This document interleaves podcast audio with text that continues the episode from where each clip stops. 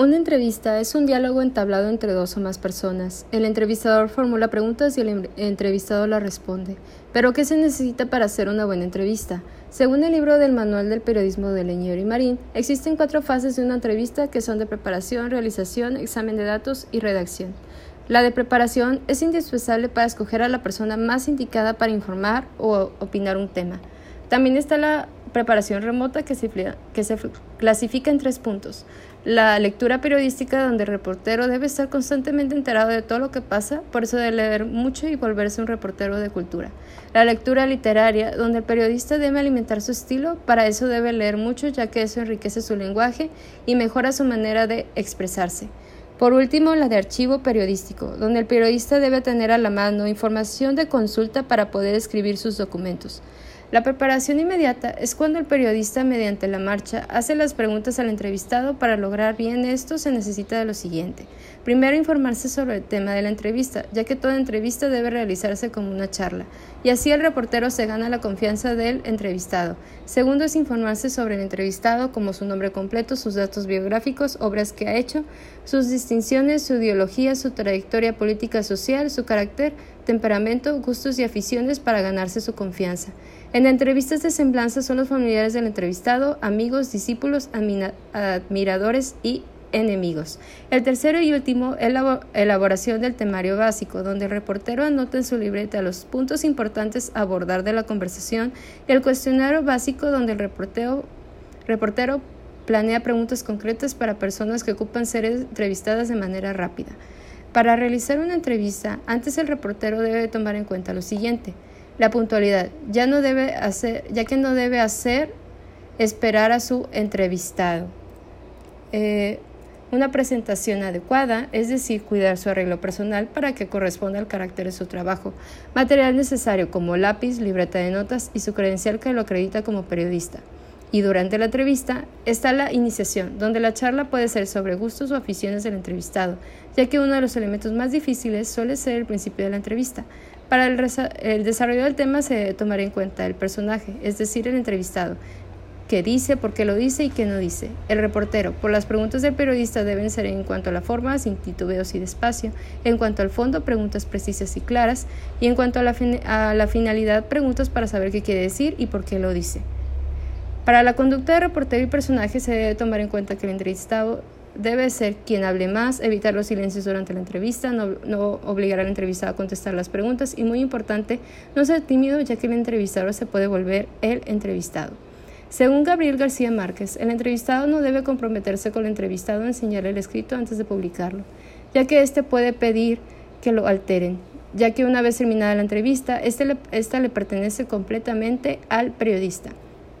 Según la página de Fundación Gabo, hacer una buena entrevista parece fácil, pero no lo es, ya que en el ámbito de la ciencia y la salud la salud, las entrevistas son más intensas que en otros campos del periodismo, ya que todo el tiempo tenemos que hablar con una gran variedad de expertos conocedores especializados en un tema, pero con frecuencia poco hábiles para transmitirlo de manera sencilla al gran público ya que algunos son simplemente tímidos o acostumbrados a las abstracciones. A esto se le puede sumar que puede o no haber química entre el entrevistador y el entrevistado, por lo que el tema puede complicarse aún más, pero no todo está perdido, ya que la institución Gabo nos da algunos trucos que pueden ayudar a que una entrevista sobre temas científicos y de salud salgan bien. Primero, ser amable, ya que unas veces el entrevistado puede ser algo molesto, tímido o engreído su saber, en otros puede no estar pasando su mejor día o simplemente detestan a los periodistas porque han tenido malas experiencias previas, siempre un poco de amabilidad puede marcar la diferencia. Por eso hay que empezar desde el primer contacto, ya sea por llamado o correo electrónico. Ser lo, más cortés posible, pero sin exagerar. También que hay, que ir al grano y dejar en claro lo que se necesita, pero con amabilidad. No comenzar una lucha de egos, ya que el experto es el que tiene la información a la que necesitamos acceder para que nuestro público entienda un, determinado tema. Segundo, como para un niño.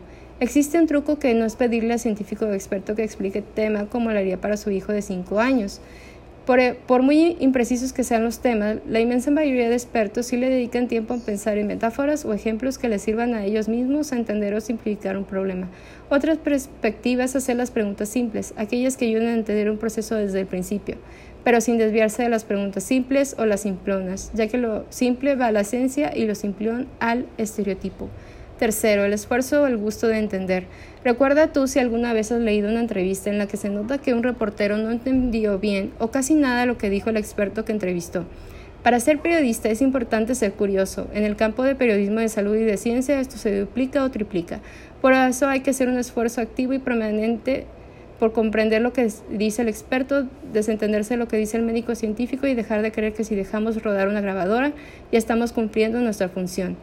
Cuarto, simplificar con rigor. Una queja constante es la tensión entre un periodista y una fuente experta, ya que se dice que los periodistas simplifican todo, ya que simplemente publican lo que dijo la fuente, haciendo que el lector entienda poco, y una buena actitud periodística es hacerle llegar a un público muy amplio una información compleja con amabilidad, pero que puede ser muy útil para su vida y no se dé simplemente al lenguaje académico complejo de los técnicos. Quinto, llegar siempre preparado. Antes de llegar con el experto hay que leer el tema, prepararse antes sobre el tema que sea, permite eliminar los puntos de vista obvios, los clichés y las preguntas simplonas pero sin pretender igualarse con el experto que lleva años lidiando con un tema. Lo mejor es entablar un diálogo en el que el otro sienta que se está respetando su saber, intentando entender y, llevar esa información a un gran público. Sexto, organizar sus ideas. Lo ideal de una entrevista es, es que la conversación fluya naturalmente. Para eso es importante saber qué quiere de la persona con la que va a hablar en temas de ciencia y que antes documentarse lo suficiente para sacarle el mayor juego de la entrevista. Por eso hay que tener un cuestionario armado, eso le dará una guía y en el peor de los casos lo salvará si la conversación no fluye como esperaba. Séptimo, dejarse llevar. Siempre es mejor dejarse llevar por lo que tenga el entrevistado para contar. Reducirse a un cuestionario le restará idea del diálogo y dificultará la tarea. Pero también es importante llevar entrevistado por donde usted necesita, traer datos interesantes, pero volviendo a enfocar la, conversación.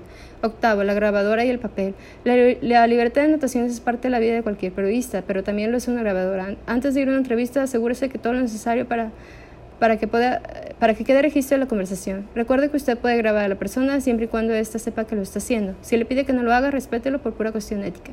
Muchas veces el papel ayuda. Lleve ojos en blanco, lápices o marcadores de colores para que el experto pueda explicar. Noveno, ser, ser amable una vez más. Así como se esforzó para conseguir la entrevista, hágalo durante la conversación. Alguna pregunta sutil para romper el hielo le ayudará para entrar en confianza. Si necesita contrapreguntar, hágalo, pero que el entrevistado no se sienta atacado. Al cierre la entrevista, agradezca, pregunte si hay algo más que desea anotar y, sobre todo, dé las gracias. Es importante dejar la puerta abierta. Y el décimo punto y último, la última pregunta. Para todo periodista, la última pregunta siempre debe ayudar a, abrir otras puertas. Algunas preguntas que puede hacer son: ¿Quién más sabe de este tema? ¿Dónde puedo documentar si tengo alguna, alguna duda? Como conclusión, algunas recomendaciones es no utilizar la manipulación como quedarse callado haciendo que el entrevistado se ponga nervioso y siga hablando. Esto solo aplica en entrevistas de trabajo. A veces se piensa que es bueno sacar la libreta para anotar todo lo que dice el entrevistado, pero hay veces que esto lo hace, los hace ponerse nerviosos y complica la entrevista, por lo que lo mejor es guardarla, pasa lo mismo con la grabadora. Otra recomendación es nunca cambiar de personalidad para hacer una entrevista, ya que esto se puede volver en tu contra, ya que el entrevistado puede pensar que eres una persona falsa y perderá tu confianza. El no ser un periodista engreído hará sentir a tu, a tu entrevistado que se le respeta lo que está diciendo. Si tienes la oportunidad de escribir o grabar algo importante en la entrevista, hazlo. También la presentación personal es importante. Si te da tiempo de ir a un salón de belleza, contratar a alguien para que te arregle para la hazlo, ya que así darás una buena impresión y puede que más gente quiera, quiera que la entrevistes, ya que la imagen externa también es muy importante en los medios. Gracias.